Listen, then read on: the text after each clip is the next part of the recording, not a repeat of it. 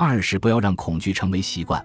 我们一辈子小心翼翼，为的就是能平平安安离开人世。一名，我住在新墨西哥州期间，有个朋友带我去参观赫梅兹山上的一个山洞。他之前就听说过那个山洞，其实它更像是平地上的大洞。他说：“不过我听说它很壮观。”他向我介绍山洞时，并没有引起我的兴趣，尤其是谈到去那里的路上，一路都得匍匐前进。不过，事实上我并没有用心听他说。我对山洞并不感兴趣，不管它们有多大或者有多小，我只是喜欢公路旅行、徒步翻山。而且上次我到达山顶后，还发现那里有家很棒的汉堡店。山洞只不过是整场旅途的必要部分，就好比汽车得停车加油一样。我们开车行驶在新墨西哥州无边无际的蓝天下，很是惬意。之后又徒步穿过矮松林的红色硬土路。然后便到达了山洞，正如他描述的那样，山洞位于小山丘的山脚下，很小，只能容一个成人爬进去。朋友扔给我一对护膝和一把手电筒，然后先爬了进去。我匍匐着跟上他，用牙齿咬着手电筒照亮。差不多爬了有十分钟，我才感觉像是到了入口处。原本想着能再遇到另一家汉堡店，此时我明白已经不可能了。假如洞里突然钻出来个什么怪物袭击我们，或者遇上山洪爆发、地震、响尾蛇、蚊子什么的，我们就完蛋了。我们周围崎岖的白岩石隧道越来越窄。等我朋友停下来，靠在墙上想坐下来休息时，只得把头死死低下，就好像他要啃自己脖子了。我来这里究竟是图什么呢？好的，现在到了精彩部分，你准备好了吗？他问我。关掉手电筒，说完，他便关掉了手里的手电筒。我一关掉手电筒，便深陷周围的一片漆黑当中。这是我从没见过的黑。我开始隐隐感觉到内心的歇斯底里。于是，我在人生中第一次彻底感受到了恐惧。在那个山洞里，我唯一能看到的就是恐惧，它就在那里，无所不在，不可思议。像是要吞没周围的一切，死盯着我问：“那么你是打算让我吞没你，还是想怎样？”那一刻，我意识到自己随时都可能像陷入幽闭恐惧症反常行为的疯女人一样，四处乱咬乱叫。我和朋友很可能到最后只能盯着四周的墙，一连几个星期饿得只能舔嘴唇，直到人们把我们毫无力气的肉体拖出山洞。或者，不会是这样。决定权就在我手里，要不要心怀恐惧，这是个问题。我很高兴地告诉大家，后来我决定避开原先的恐惧、狂躁，从容地爬出山洞，重新回到阳光普照的大地，回到露天场所，直立行走。等我爬出山洞时，耳朵里装满了沙子，而且因为长时间用牙齿咬着手电筒，患上了严重的牙关紧闭症。不过，我倒是对恐惧的可选性有了全新的深刻认识。道理非常简单，恐惧一直都存在，并时刻准备搞破坏。但是我们可以选择是与它较量，还是消灭并超越它。我还认识到，要想消除恐惧，其实非常容易，只不过我们已经习惯于认为这很难做到。我们已经让恐惧成为了习惯，我们自幼内心就充满了恐惧。就好像习惯了耳边总是甜言蜜语一样，随着年龄的增长，我们又不断的从电视上看到各种噩耗，从报纸上读到各种恐怖消息，从书上、电影里以及电子游戏中了解到各种暴力行为，以及让我们对世界产生恐惧的各种杂七杂八的信息。我们从小就学会要谨慎行事，不要冒风险，并提醒周围人照做。由于这种认识已经成了社会制约中广为接受的一部分，因此我们甚至意识不到自己也在那样做。举个例子，如果你非常喜爱、在乎的人激动地跟你说下面的话时，你会有什么样的反应呢？我打算带一大笔款去创业，实现梦想。我打算用一年时间独自去周游世界。我打算辞去稳定的全职工作，当一名演员。我上周遇到了非常不可思议的人，并深深爱上了他，而且我俩打算结婚了。我打算去跳伞。大多数情况下，我们发现其他人信心剧增时，第一反应便是大声说：“当心！”我们不但习惯了将自己内心的恐惧、担忧、一律强加于人，而且还会鼓励自己去这样做，因为我们相信这可以表示出我们的关心。如果你问我为什么，我会说这是令人害怕。有一种现象叫做捕蟹效应。如果你把一群螃蟹放在大碗里，它们就会一个个叠加在一起往上爬。假如其中一只想爬出去，其他螃蟹就会努力把它拽回去，而不是帮它往外走。难怪它们是螃蟹。如果我们不像螃蟹那样，如果我们从小不仅懂得要真正去相信奇迹，没错，我也知道这样说听起来很傻，而且在大步前进去探究未知世界时会受到嘉奖与支持，而不是警告与大声喊叫，那么可以想象世界将会多么不一样。我们表面上说的好听。号称一切皆有可能，在成长过程中，我们也会在墙上贴满各种小猫、小海报的宣传画，上面写着要追求梦想。但是，假如你胆敢做出过激行为，那么所有的闪光灯就会打开，警报器也会响起。明白我的意思吗？恐惧属于将来，我们内心的害怕是真实存在的，但是恐惧本身则是虚构的。因为它尚未发生，死亡、破产、断腿、忘记台词，因为迟到被训斥、遭到拒绝等等。大多数时候，我们都不能保证自己害怕的事情真的会发生，也无法确保它真的发生后会很恐怖。就拿死亡来说，我们只知道自己会离开身体，然后融化成真爱、灯光、耀眼的东西、独角兽、兔子等永恒的事物。既然我们非常肯定未来的一切，包括死亡，那么又何必说这些没用的呢？要想扭转恐惧心理，只需要学着去坦然面对未知事物，而不要对其恐惧不已。这就需要我们保持坚定信念。归根结底，这实际上是你对待生活的态度。你对未知事物以及你自己的恐惧大于信念吗？还是说恰恰相反？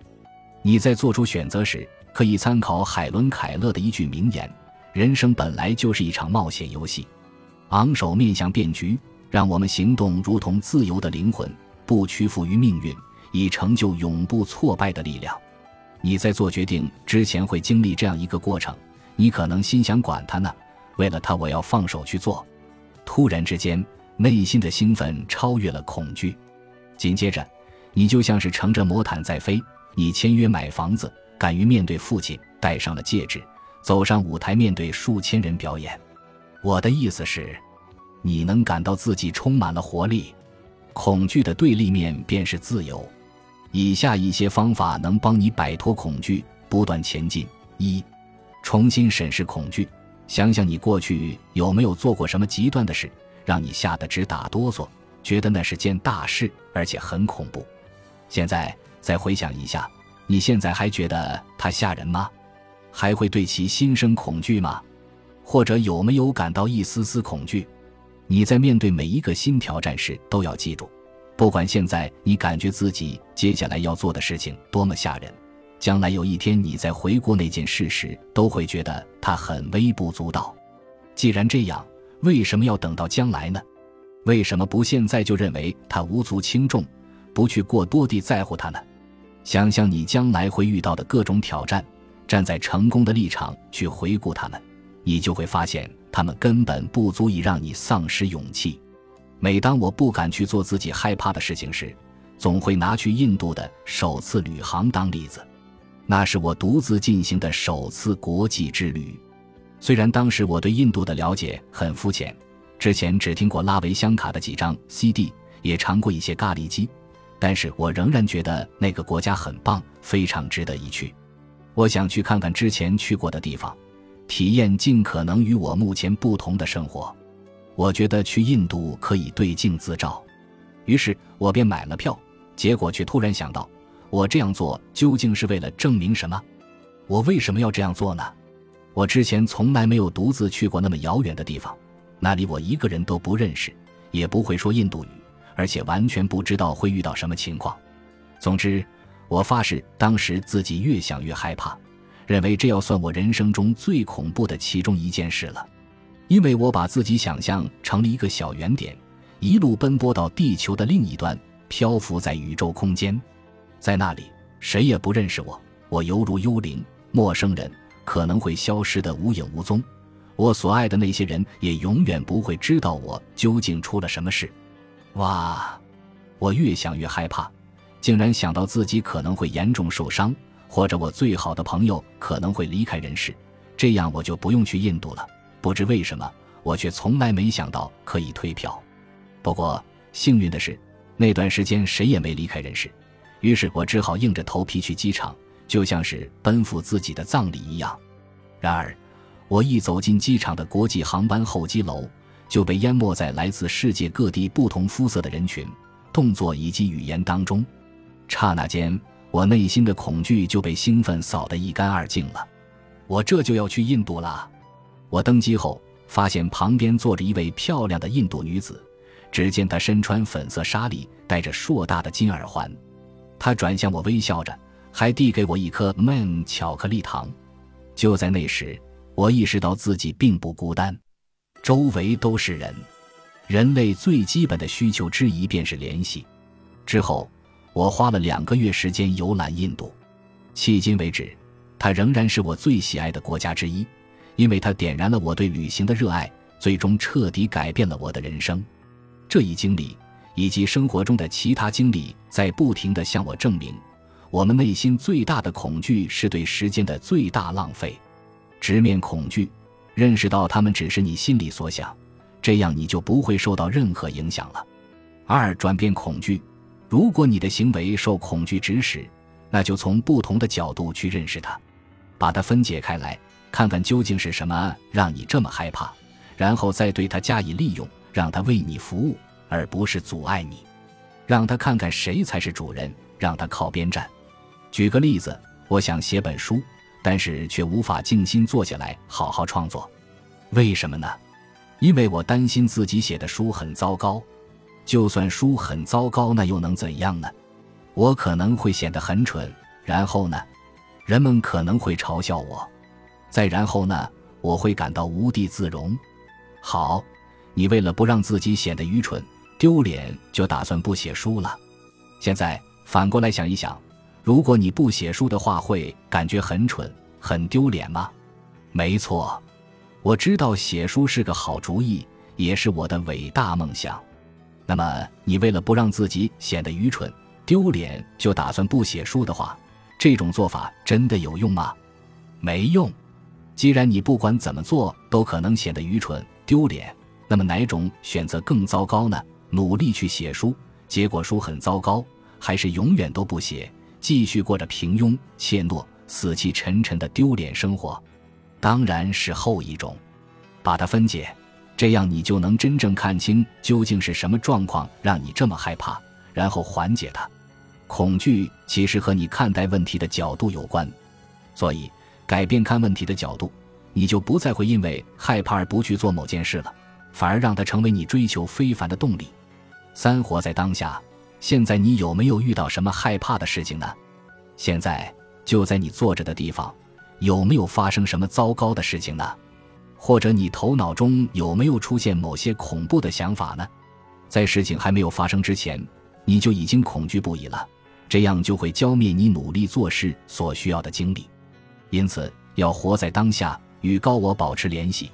如果你准备走进法庭，或者从飞机上跳伞，亦或是要求加薪，首先深呼吸，与本源能量保持联系，保持高频率，坚信奇迹会出现。而不要被内心的恐惧影响，这样你就会发现自己不仅更善于应对前进中遇到的各种情况，而且十有八九实际情况并没有你想象的那么恐惧。四、避开杂乱的信息，要多关注你接收的信息。你经常看些什么样的博客、电视节目、书或者报纸上的故事？你经常看些什么电影？你会征求谁的意见？你在日常生活中会关注什么？我这样说的意思，并不是让你抵制或者不接触外界发生的一切，而是要让你搞清楚自己需要了解多少这样的信息。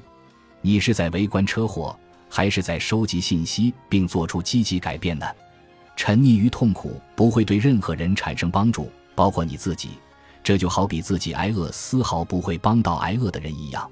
如果你想帮助世人，帮助你自己，那就保持高频率，充满力量与欢乐去做事。